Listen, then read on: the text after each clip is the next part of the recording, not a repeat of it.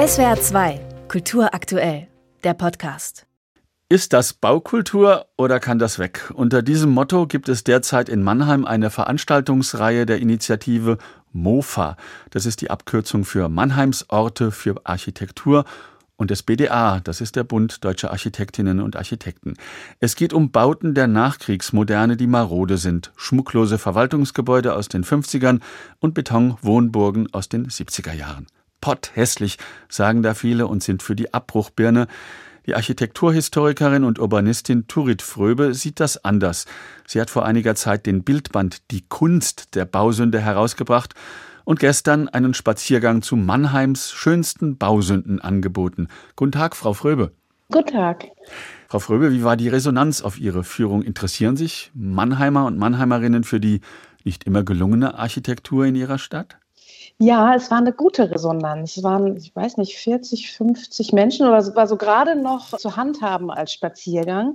Und ich war sehr überrascht, dass es doch so viel Anklang gefunden hat. Und es war eine gute Mischung, querbeet durch alle Altersschichten und auch äh, Berufsgruppen, könnte man sagen. Es waren nicht alles Architekten und Architektinnen, sondern auch interessierte Bürgerinnen und Bürger.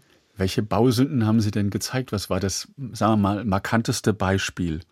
Na, wir haben uns drei Objekte angeguckt, die sind ausgewählt worden von MOFA, von den Veranstaltern der kleinen Ausstellung. Das war einmal das Parkhaus am Dahlbergplatz, dann das Stadthaus und die Sparkasse direkt gegenüber, also in unmittelbarer Nachbarschaft alles zum, zum Paradeplatz. Bei der Architektur scheiden sich die Geister gerne bei der Frage, wie schön ist Sichtbeton oder ein Flachdach? Welche Kriterien müssen denn erfüllt sein, damit Sie persönlich von einer Bausünde reden? Ich unterscheide ganz sorgfältig zwischen guten und schlechten Bausünden. Das muss ich schon mal vorab sagen. Also die guten Bausünden, das sind die, die ins Auge springen, die von einer gewissen Ambition zeugen, die Fantasie zeigen, die eine Bildqualität haben, die herausstechen. Und die schlechten Bausünden, das sind die eigentlichen Probleme meines Erachtens. Und diese schlechten Bausünden, die sind etwas tückisch, die bemerkt man gar nicht so richtig. Das sind diese Investorenarchitekturen, die überall stehen, an allen Einfall- und Ausfallstraßen, an Ringstraßen. Sie sind überall in allen Städten die gleichen. Also man findet sie gar nicht so richtig hässlich. Sie sind so banal und langweilig, dass das Auge abrutscht. Und ich versuche den Fokus auf die schlechten Bausünden zu richten und die zu verhindern. Wie schätzen Sie denn als Urbanistin Mannheim im Vergleich zu anderen deutschen Großstädten ein? 315.000 Einwohner hat die Stadt. Gibt es besonders viele Bausünden oder kann man es zum Beispiel vergleichen mit der Stadt auf der anderen Rheinseite, Ludwigshafen? Die Stadt hat auch keinen besonders guten Ruf in der Stadtarchitektur. Also Mannheim hat auf jeden Fall in den 70er Jahren sehr ambitionierte Architektur. Diese ambitionierte Architektur aus den 70ern ist in der Regel das, was uns heute stört, weil der Architekturgeschmack launisch ist und so nach 20, 25 Jahren man nicht mehr ausstehen kann, was einem mal gefallen hat. Davon gibt es in Mannheim viel, auch in Ludwigshafen. Ich bin gestern auch noch in Ludwigshafen vormittags gewesen.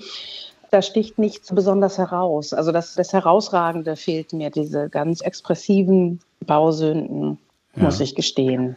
Sie wurden nach Mannheim eingeladen, Frau Fröbe, von dieser Initiative MOFA, Mannheims Ort für Architektur, eine junge Initiative, die Nachkriegsarchitektur erhalten will und eine neue Sanierungs- und Umbaukultur fordert.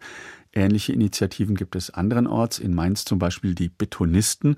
Erleben wir da gerade einen Paradigmenwechsel unter den Stadtplanern und Architekten oder wie sehen Sie das?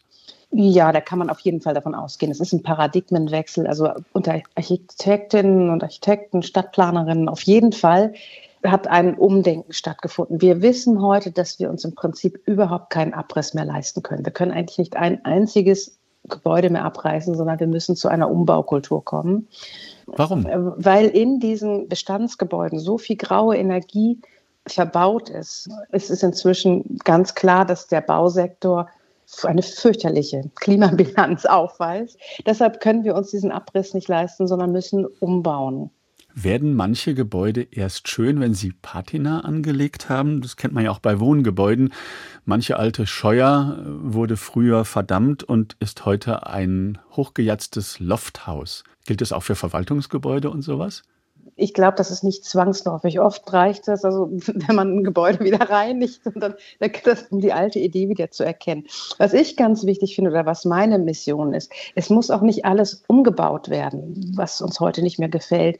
Aus meiner Logik reicht das Hinsehen, also das Betrachten dieser, dieser Bausünden. Wir kennen in der Regel das, was wir als Bausünde empfinden, immer nur vom reflexhaften Wegsehen und betrachten diese Dinge aber nicht. Aber in der Betrachtung wenn man sich Zeit nimmt und sich wirklich auf diese hässlichen Entlein, diese vermeintlichen konzentriert, dann entfaltet sich ganz häufig so eine ganz ureigene Schönheit, ein ganz ureigener Charme, der vorher nicht sichtbar war, der wirklich erst in der Betrachtung sichtbar wird.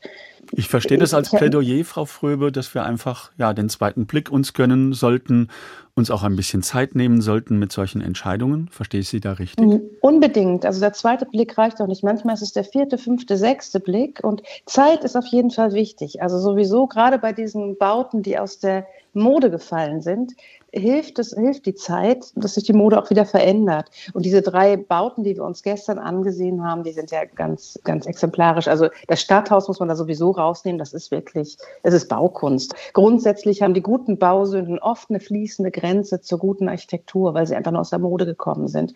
Ich hatte sowieso den Eindruck gestern bei dieser Stadtführung, dass es eigentlich nicht wirklich als hässlich oder als störend empfunden wurde. Die Leute haben sich bei dem Parkhaus zum Beispiel eher daran gestört, dass überhaupt überhaupt ein Parkhaus in der Stadt steht.